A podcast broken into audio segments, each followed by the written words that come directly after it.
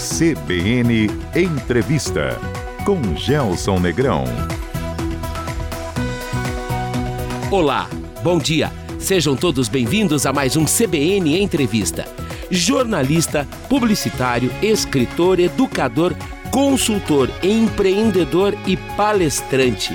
José Luiz Tejon é uma das vozes mais respeitadas do país nas áreas de marketing agronegócio, gestão de vendas, liderança, motivação e superação humana.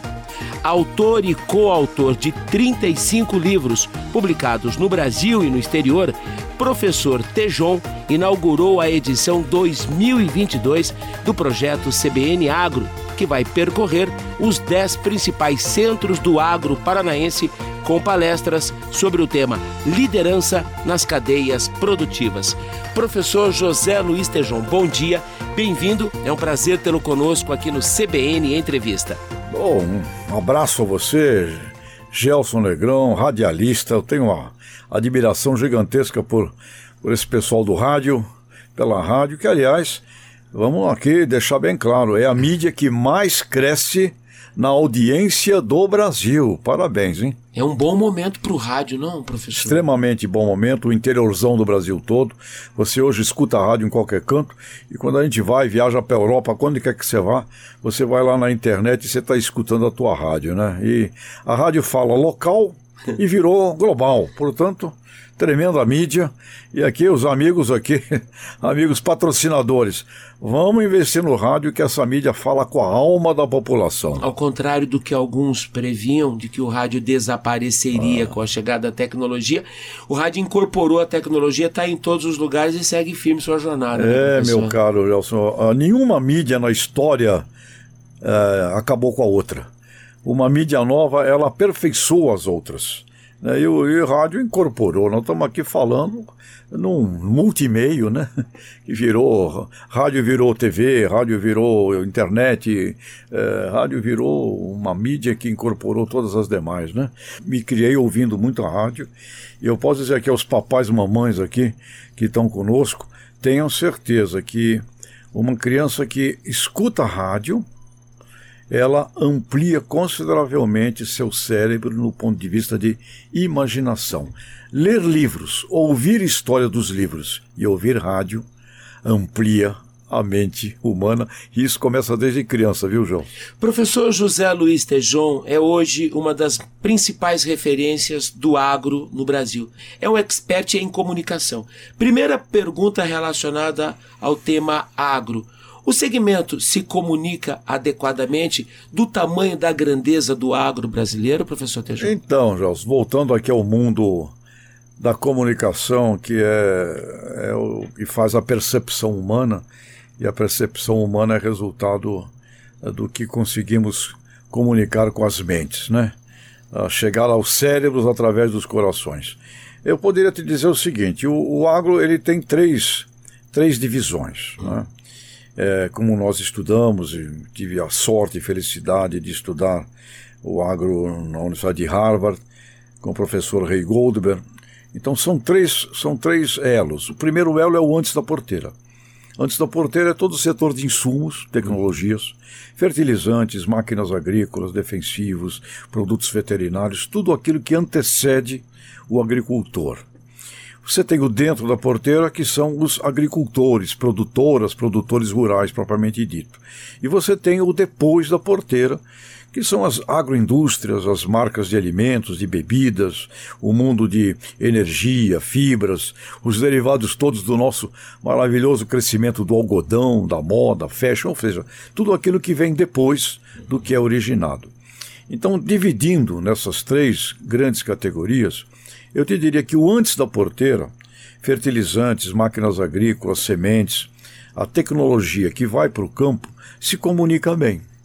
porque tem uh, um conhecimento já do uso das diversas mídias, uh, dos movimentos com as revendas, com a distribuição, uh, com as cooperativas. Então, esse mundo, fertilizantes, sementes, defensivos, máquinas, se comunica bem com o campo. E tem uma lição mercadológica para fazer é, aí, né? É, com o campo.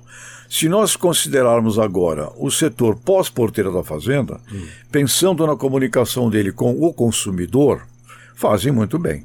Você não vai dizer que uma, que uma JBS não se comunica bem com o consumidor, uma, uma, uma marcas como Sadia, Perdigão, Ambeves, eh, PepsiCos, eh, os supermercados, o próprio comércio, né, os uhum. supermercados, não se comunica bem. Se comunicam bem com o consumidor nesse sentido. Agora, não formamos ainda, e aí vem a tua pergunta, que é muito importante, nós não formamos ainda um conjunto comunicacional desse sistema do antes da, da, das fazendas com o dentro das fazendas com o pós, para que a gente possa ter uma comunicação que deixe bem claro à sociedade brasileira e à sociedade internacional que o complexo de agribusiness, que responde no Brasil por 30% do PIB, ele tem envolvimentos e engajamentos em todos esses setores. Desde o geneticista, que cria uma semente nova, que cria que trabalha no melhoramento de suíno, de aves, desde o geneticista até o que o consumidor final pensa. Correto. Então esse sistema ele não é bem trabalhado. Ele é, ao contrário, eu diria que praticamente não trabalhado. E quando pensamos no mundo, na comunicação do agronegócio brasileiro, que envolve agropecuária, envolve ciência, envolve agroindústria, envolve transporte, envolve trading.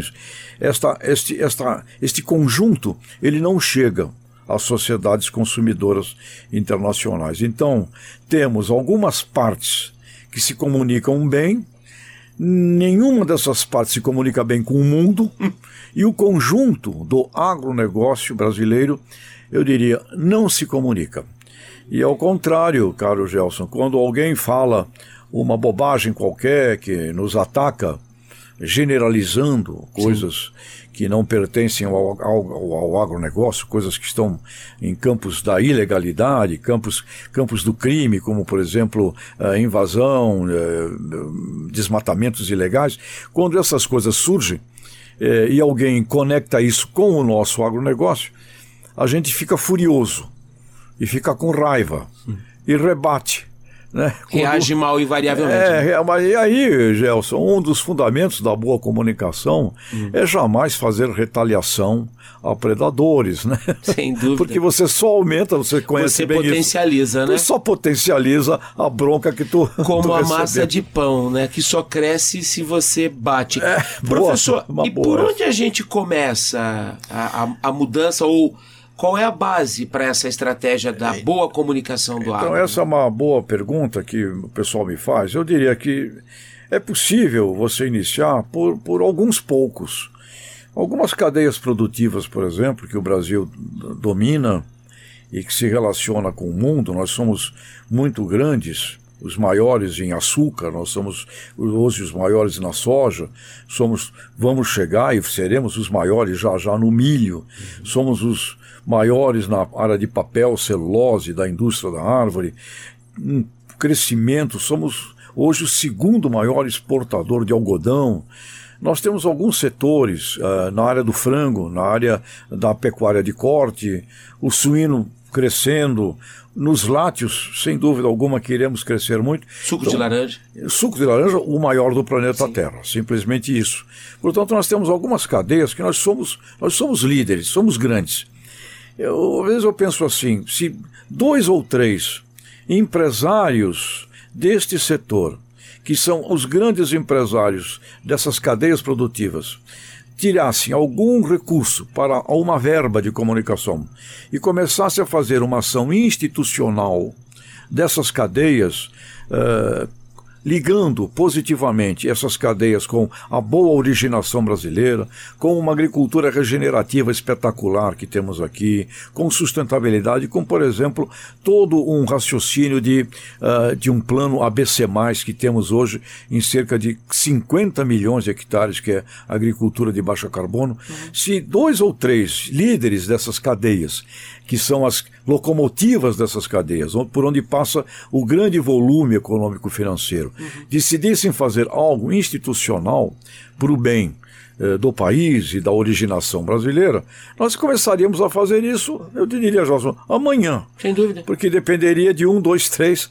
portanto, eh, seria mais fácil.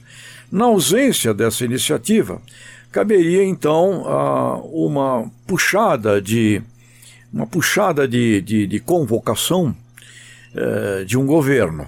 Eu convoco a iniciativa privada para estar comigo numa ação institucional eh, do Brasil. Aliás, a ex-ministra Tereza é. Cristina se queixava dessa hum. ausência de divulgação, até de política institucional de governo, para divulgar o potencial do agro lá fora. É. Ela estava correta, professor? Ela, aliás, a ministra merece aqui no nosso papo, Gelson, um elogio, porque ela é uma mulher sensata, uma mulher lúcida, uma mulher que, em meio a muita confusão né, que a gente tem hoje no mundo, de é, de uns contra os outros, tivemos pandemia, guerras, etc. Dentro do próprio governo que ela fez parte. É, né? pois é, uma encrenca danada de gente atacando nossos clientes, né? É. O camarada ataca, ata, ataca os nossos clientes, ataca a Europa, cliente, ataca os Estados Unidos, cliente, ataca China, China cliente, ataca o Oriente Médio, aquela história e lá, vai lá de fazer uma consertar o estrago. É, aquela história de fazer lá uma, uma embaixada brasileira lá em, é, em Jerusalém, aquela encrenca toda, e são nossos, eu diria, os nossos quatro maiores clientes, né? Sem Oriente Só. Médio e tal. Aí, e, a, e a ministra Tereza Cristina, eu me recordo de um momento muito rico dela, em que estávamos uh, exatamente nessa fase aí de uh, paixões pelo Trump, numa reunião nos Estados Unidos em que o Trump pedia que o Brasil uh, cedesse a importação de etanol dos Estados Unidos sem cobrar taxa de importação. Uhum. Né? E eu me lembro de um ato da ministra sensacional em que imediatamente ela levantou na frente do Trump e falou: Senhor presidente, muito interessante. O senhor aceitaria a mesma coisa do açúcar brasileiro? Genial. Ou seja, Bingo. ministra Tereza, é, ela fez isso. E ela andou pelo mundo, abrindo, olha, a contabilidade positiva dela. Ela passou e abriu mercados em 150 países com a ação do Ministério da Agricultura que ela comandava. Mas ela sempre dizia: eu posso abrir, a gente tem que ter juízo, porque a gente tem que entregar e tem que manter. E, obviamente, é, para um país que, por exemplo, somos exportadores e fizemos um trabalho uma vez na China, isso antes da pandemia, 2019, procurando saber na China grande cliente brasileira de proteína animal, uhum. qual é a percepção que o chinês tem da proteína animal brasileira. E acontece isso uh, é zero, uh, não, não tem percepção. Então é como, ah, é, puxa, não sabia. E qual é a melhor carne do mundo para você? Ah, italiana, porque a Itália tem uma imagem linda de, de, de, de, de, gourmet, né? Ah, Itália, Austrália. Então nós temos uma ausência de percepção. E aí é onde vem a bronca, meu caro. Quando alguém fala algo que não é correto, uma generalização errada, generalizando o agro brasileiro para alguma coisa que pode estar certa ou pode estar errada, mas que não pertence ao agro, algum problema geralmente na área do crime, da ilegalidade, Sim. do contrabando, uh, do desmate ilegal. Quando alguém levanta algo assim, uh, o agro sente como se fosse com ele. Sim. E responde é, agredindo também. Ou seja, a gente termina, por não ter uma comunicação estruturada e organizada, a gente termina respondendo do jeito que o detrator gosta. Na pancadaria. Na pancadaria. A propósito, professor, de percepção, e o professor José Luiz Tejon é um cidadão do mundo. Está correta a nossa leitura de que muitos dos movimentos de desconstrução da imagem do agro lá fora estão cercados de interesses? Ou é pura teoria da conspiração e despreparo da nossa parte para rebater a altura? Olha, Gelson, tem uma coisa que a gente aprende no mundo da comunicação uh, nos estudos, principalmente da neurolinguística. Tem três coisas que você tem que tomar muito cuidado na vida. E como comunicador profissional, você tem que. Generalização. Generalizou, opa, peraí. Essa generalização pode estar correta, Uh, ensina a criança que se botar dois dedinhos na tomada leva choque. Ok, essa é uma generalização boa. Né? Mas cuidado, tem um monte de coisa que tem dois buraquinhos e que não é tomada. Então cuidado com a focinho de porco, por exemplo. Né? Então cuidado com a generalização. A outra é eliminação. Isso não existe, isso nunca teve, isso não sei o quê. E a outra coisa é o, o, o efeito que também é muito usado de é, dar a entender alguma coisa que não é assim por outra fórmula. Significa, então, ah, temos a eliminação, a generalização e a transformação de verdades. Essas três coisas são perigosas. Então, numa pergunta como essa, primeiro, impossível generalizar. Existem interesses é, políticos, é, comerciais, é, de países onde o agronegócio é importante, onde você tem ali uma força também é, e que você precisa falar coisas que a sociedade lá gosta, como estou protegendo os nossos produtores, nossos produtores têm que ser protegidos. O que eles têm que fazer aqui é muito mais do que aqueles que estão lá no Brasil têm que fazer. Essas coisas existem também. Correto. Existe ignorância bem intencionada existe ignorância bem intencionada eh, que pode nos atacar e que ela tem que ser tratada já de uma maneira diferente. Agora, o que mais existe, Jos, o que mais existe é uma, uma indiferença e uma ignorância total, muito maior do que uma ignorância bem intencionada, que alguém fala pensando no bem do planeta, etc., ou do que os ataques uh, que são intencionais do ponto de vista comercial. Então, se nós não, não cuidarmos da grande massa, que é a grande maioria que não sabe nada, é ela que seria o grande alvo tanto dos interesses da ignorância bem intencionada, que fala algo como fosse uma bandeira salvando o planeta, ou a outra que tem um interesse efetivo uh, de nos atacar. Então, uma coisa muito importante, por exemplo, nesses três exemplos, se eu tenho que me comunicar com a França, com a Europa, por exemplo, que tem agricultores lá que são amados pelas suas populações em função das histórias de guerra, de fome. Você vai saber o que é agricultura quando você não tiver comida para comer. Uhum. Como este pessoal passou muita história de uh, sofrimentos. Né? Plantando então, batata valoriza, Park, né? Nossa né? Senhora, uh, tendo que lutar por, um, por uma batata para viver. Então essa, essas coisas existem. Então quando você vai se comunicar, por exemplo, eu sou Brasil, tenho que me comunicar com a Europa, pensando no no elo que vincula os ataques que recebo na defesa dos agricultores europeus, primeira coisa que tem que eu tenho que dizer é o seguinte: agricultores da Europa, nós amamos vocês. Uhum. Nós queremos que vocês sejam as pessoas mais bem-sucedidas do mundo e, por favor, nunca se esqueçam, aqui no Brasil vocês vão encontrar uh, tataravós, avós, bisavós que vieram exatamente daí, porque nós fomos formados de muitos europeus que vieram para o Brasil no sofrimento na guerra, na fome e aqui construíram a nossa nova agricultura. Então a agricultura brasileira, ela tem um monte da alma de vocês. Somos iguais e nós temos muito para produzir para o mundo que passa fome. Este tipo de, de, de, atitude perante um detrator que se intenciona uh, usufruir deste tema uh, de um ataque comercial é genial. E tem outras coisas. É empatia contra antipatia. Empatia, empatia, empatia. Aliás, a palavra mágica nesse processo da comunicação do alimento, do agronegócio, é empatia. E tem uma outra coisa também, Gelson. Tem muita, muito, como eu disse, o setor de agronegócio é o antes da porteira, o dentro e o pós. O antes da porteira mas um monte de matrizes das companhias de quem nós compramos sementes, defensivos, produtos veterinários. Essas matrizes estão lá. Sim. Nós ajudamos a ter empregos lá. E muita, aliás, a imensa maioria das corporações que utilizam os nossos produtos, eles estão trabalhando na Europa, estão trabalhando nos Estados Unidos, eles são processadores. Os maiores vendedores de café do planeta Terra são, por exemplo, Itália e Alemanha. Eles não plantam um pé de café. Grande fornecedor, Brasil. Portanto, o pós-porteira tem interesses gigantescos. Sim. Então nós também temos que aprender a cativar o antes da porteira, o pós-porteira, perante essas sociedades, mostrando que nós aqui somos muito importantes na qualidade de vida de milhões de trabalhadores lá, seja onde for, na Europa, nos Estados Unidos, na China, sem dúvida alguma, porque uh, nós também somos imensos importadores de coisas da China. Olha, nós temos que ter, Gelson, você falou a palavra que eu acho que é a palavra mágica aqui do nosso encontro nessa manhã. A palavra é empatia.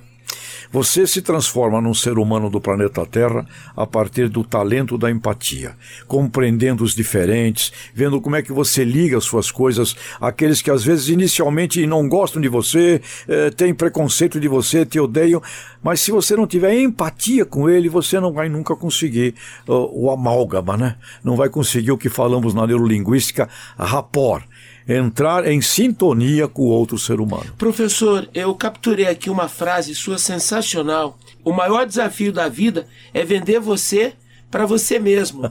Esse é o maior desafio do agro é, brasileiro? O maior desafio da vida é impressionante. Quando eu digo vender você para você mesmo, é tudo aquilo que você tem que se aperfeiçoar. Uhum. Desde pequenininho, né, onde a importância de um pai, mãe, de um tio, de uma tia, de um avô, de uma avó, do vizinho, da professora da escola o aperfeiçoamento humano. Você tem que vender para você mesmo coisas que você tem que aprender a fazer e que naturalmente você não sabia.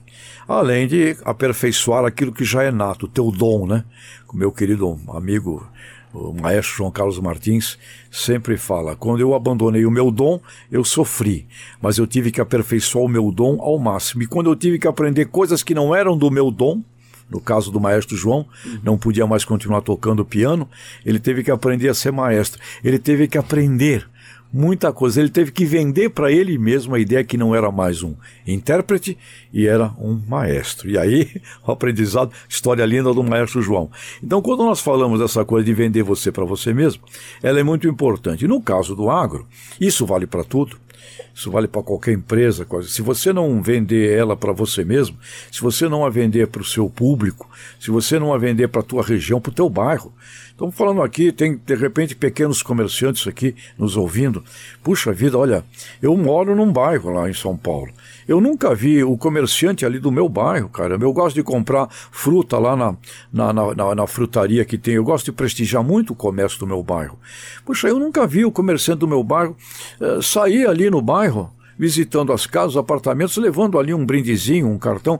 Puxa, compre aqui comigo, compre o que, que você precisa, eu vou buscar o que você. Eu nunca vi isso. Então, uma coisa muito importante: comerciante que está conosco aqui, prestador de serviço, pequeno, pequeno. O pequeno agricultor, nós estávamos ontem no nosso encontro aqui na CBN, da CBN Agro, com apicultores, né? Sim. São pequenos. Puxa vida, você está vendendo para a tua rua. Você está vendendo para o teu, teu quarteirão. Você está vendendo para o teu bairro. Então é assim, para fazer isso, ok, eu posso, ok, eu vou começar a vender para o meu bairro, tá bom. Mas eu tenho, para fazer isso, eu tenho que vender para mim a ideia é que eu tenho que fazer. Então, a maior venda do mundo é vender para você mesmo. Vamos para o agronegócio como um todo. Puxa vida, não é? O que nós temos de coisas belas para a gente trans, eh, transmitir para a sociedade urbana, para a sociedade brasileira, que eles são os nossos clientes. Quando olhamos a agropecuária, quando olhamos eh, os nossos clientes, é a sociedade urbana brasileira. O que nós temos de coisas bonitas para a gente vender e a gente não tem feito isso. Acho que vale aqui uma menção honrosa à, à Globo, o, o, trabalho de Agroetec, Agroepop e Agroetudo, são Sim. três anos mostrando para o cidadão brasileiro, desde a abelha, desde o mel, até a soja, até o algodão, e agora entra em ação, já fiquei sabendo, uma nova sequência onde o agro é gente.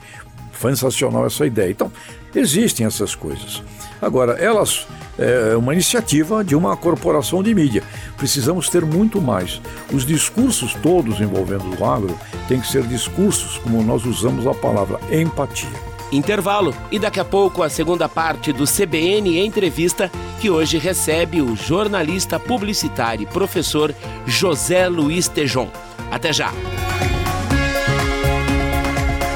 De volta com o CBN Entrevista, o programa de hoje recebe o jornalista, publicitário, escritor, educador, consultor, empreendedor e palestrante. Calma que é uma pessoa só. José Luiz Tejon, uma das vozes mais respeitadas do país quando o assunto é agronegócio. Aliás, professor, que história é essa de aposentarmos o termo agronegócio?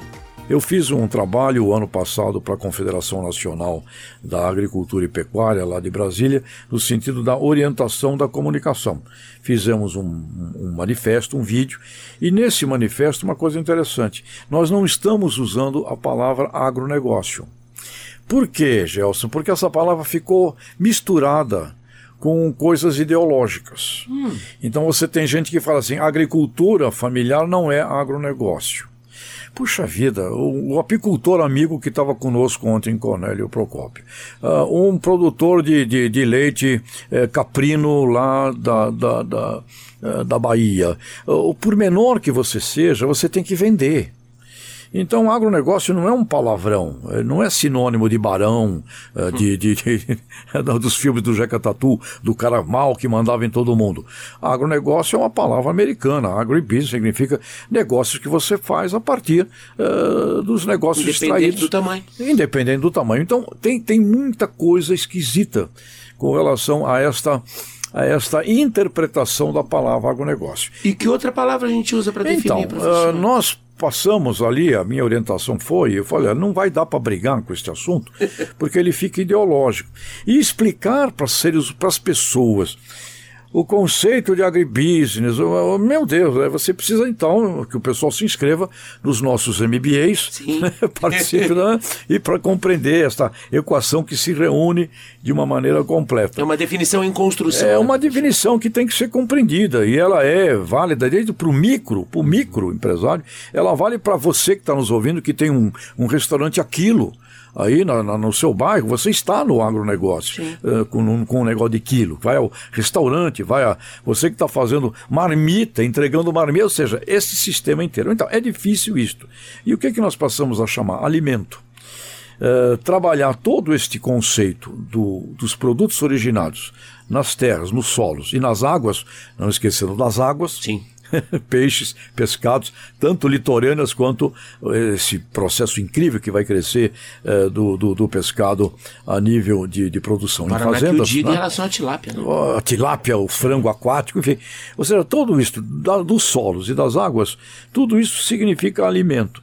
Ah, mas e a, o etanol? E a fibra? E, ok, alimento num sentido eh, amplo da palavra. Então passamos a usar um, o nome alimento. Então, o nome agroalimentar ele é muito mais simpático. Perfeito. Empático para a dificuldade de ficar dando aula de agribusiness. Eu já tive discussões com em lugares que eu fui.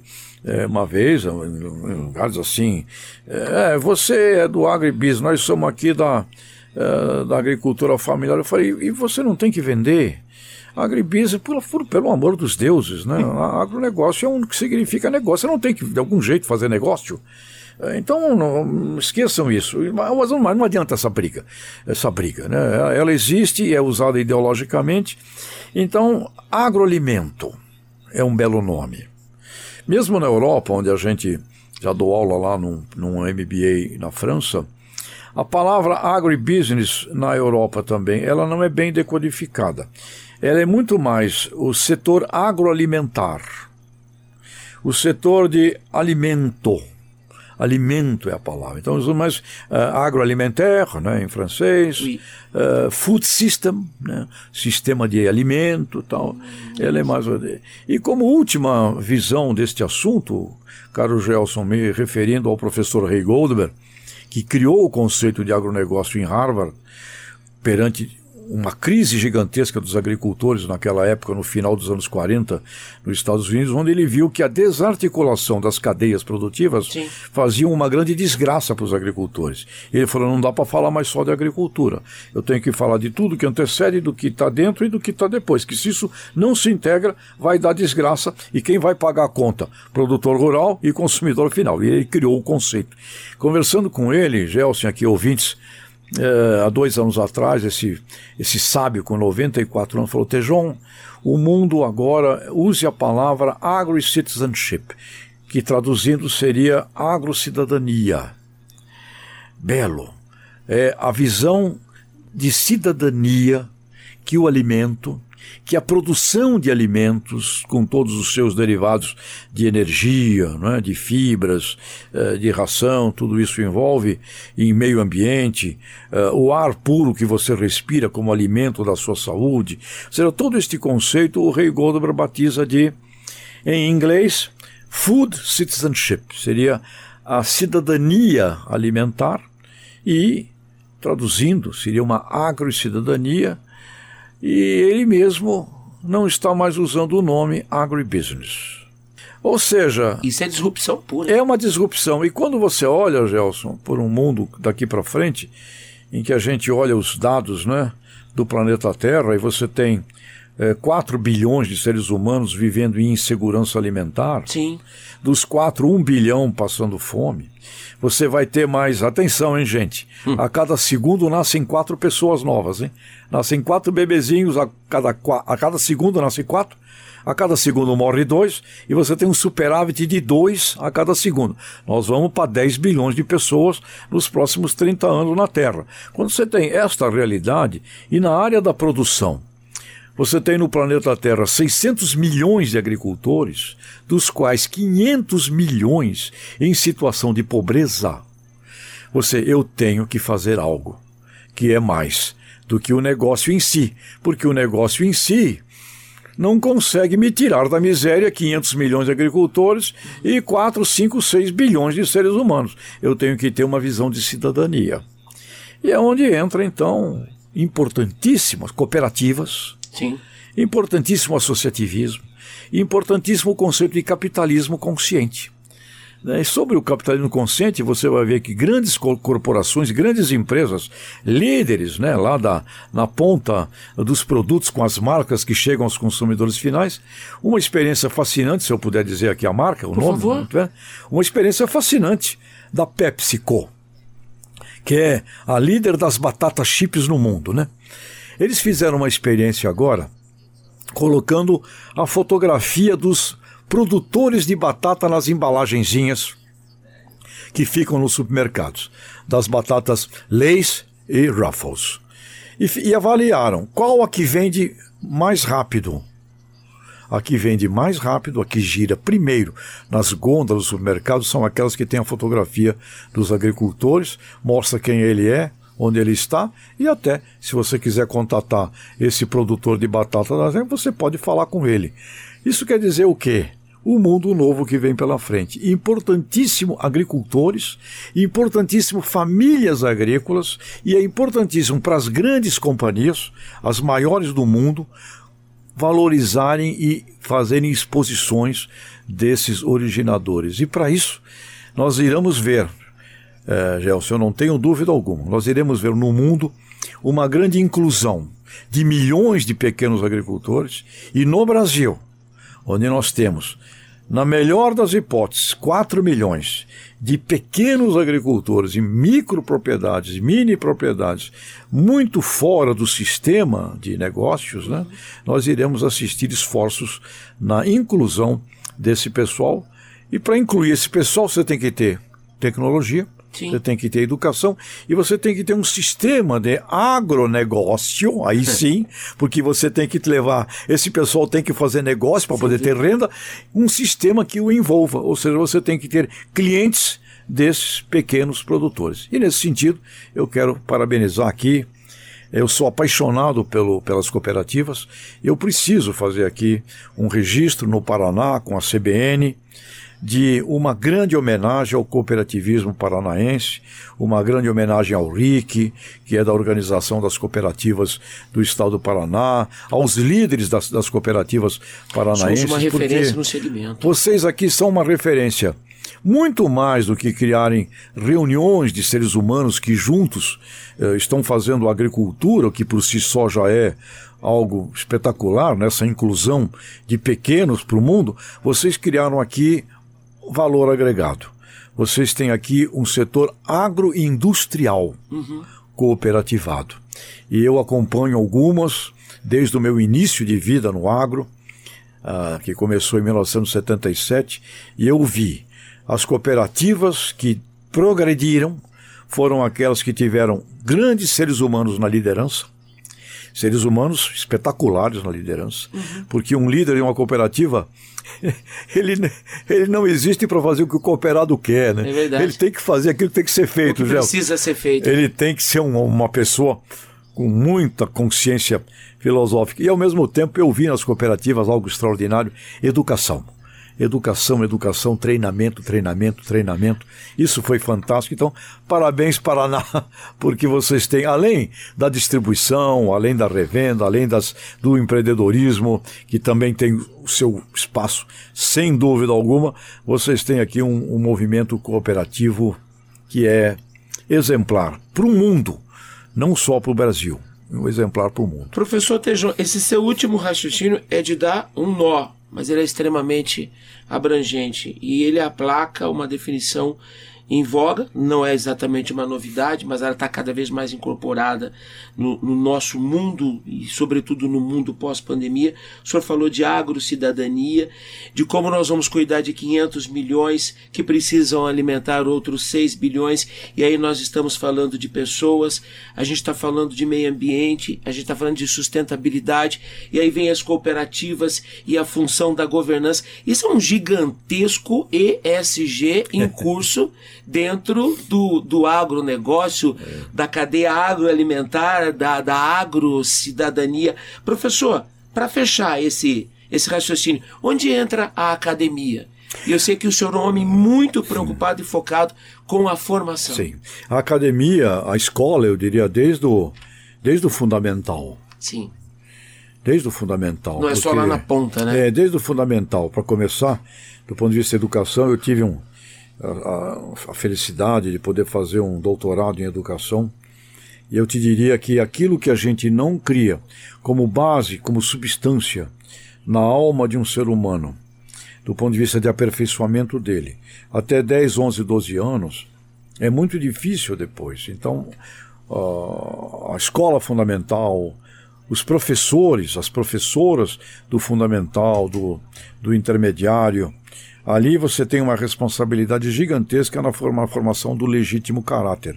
E esta, e esta consciência que você nos traz, ESG, que não é algo novo, mas é algo que agora se transforma numa palavra de lei para toda a sociedade planetária. Né? Quem não está fazendo, uh, inventa, diz que está fazendo, mas se não está fazendo e está falando, logo, logo vai ser pego, porque todo mundo você, você, vai ter que provar que está fazendo. Vem aí a tecnologia, a rastreabilidade, enfim. Uh, tem, vai ter que fazer. Então, este assunto, começando já desde as crianças, significa essa responsabilidade de você formar uma criança uh, sob um ponto de vista uh, de uh, e consciência ambiental, e essa consciência ambiental não é só com a árvore que está lá longe, não. É a consciência ambiental com o lixo da tua casa, Sim. consciência ambiental com o desperdício da tua mesa. Né?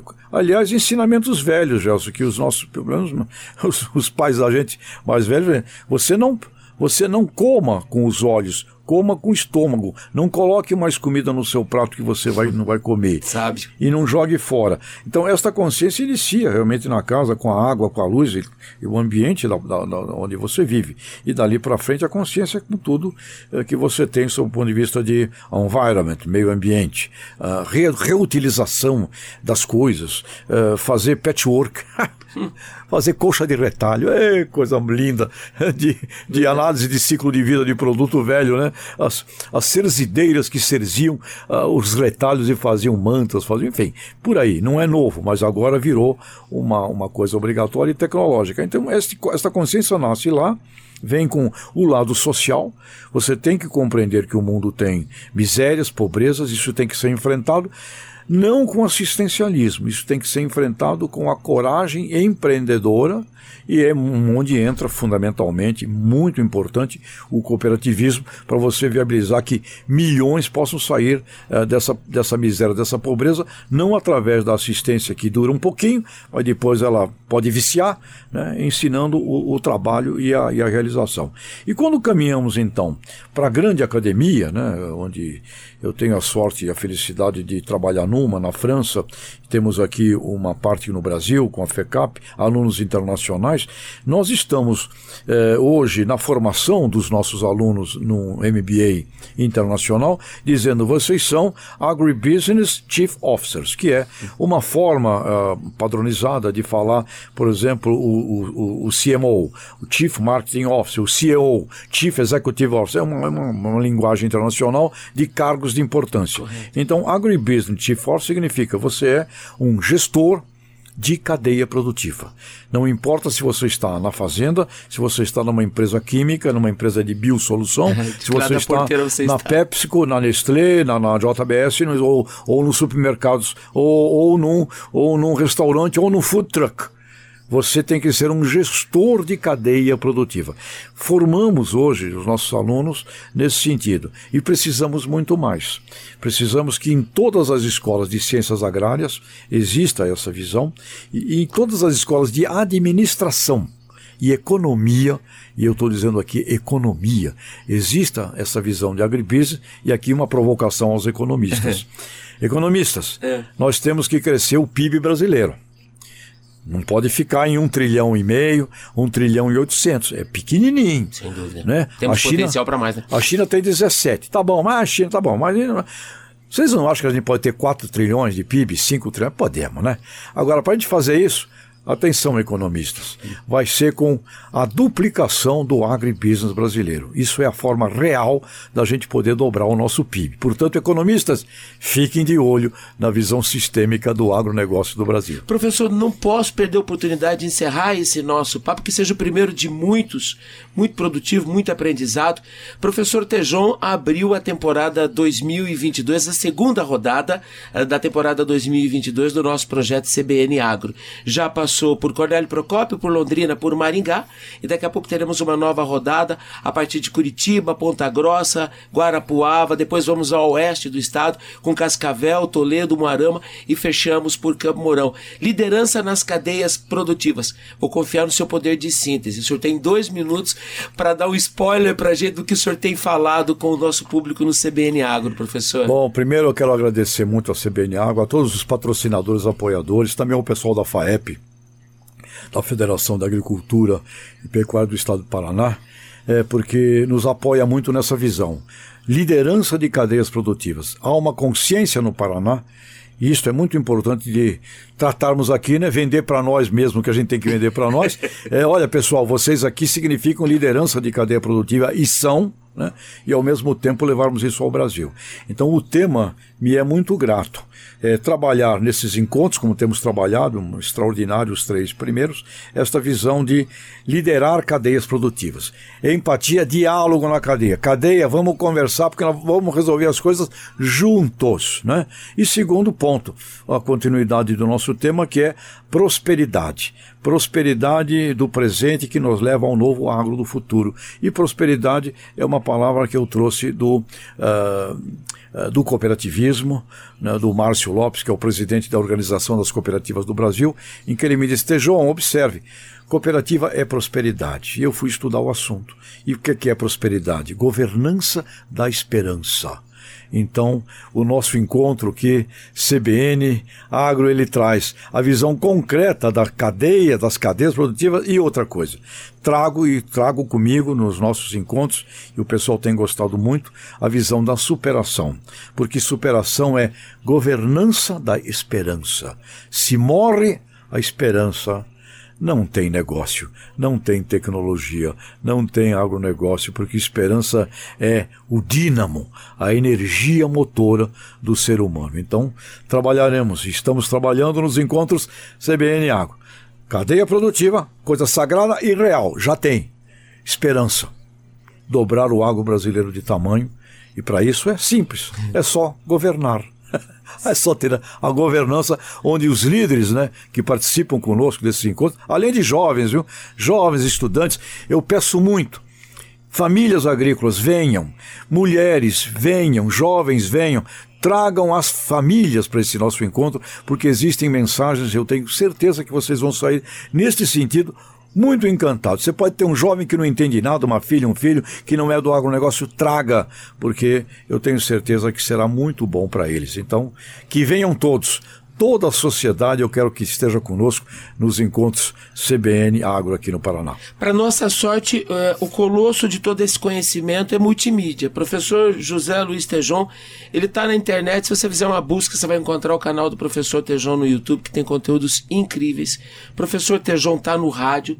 Professor Tejon está na televisão, está no impresso, está na internet, está em todas as plataformas. Professor, muitíssimo obrigado pela gentileza de nos atender. Foi um privilégio. Já estamos em contagem regressiva pela oportunidade de ouvi-lo mais uma vez, tá? Prazer é meu. E olha, abraço a todos os radialistas do Paraná e do Brasil em teu nome, Carlos João. O CBN Entrevista de hoje com o jornalista e publicitário José Luiz Tejon estará disponível daqui a pouco em nossas plataformas digitais. O papo com o professor Tejon também ganhará uma versão podcast no Spotify. Excelente final de semana a todos e até sábado. Tchau. CBN Entrevista com Gelson Negrão.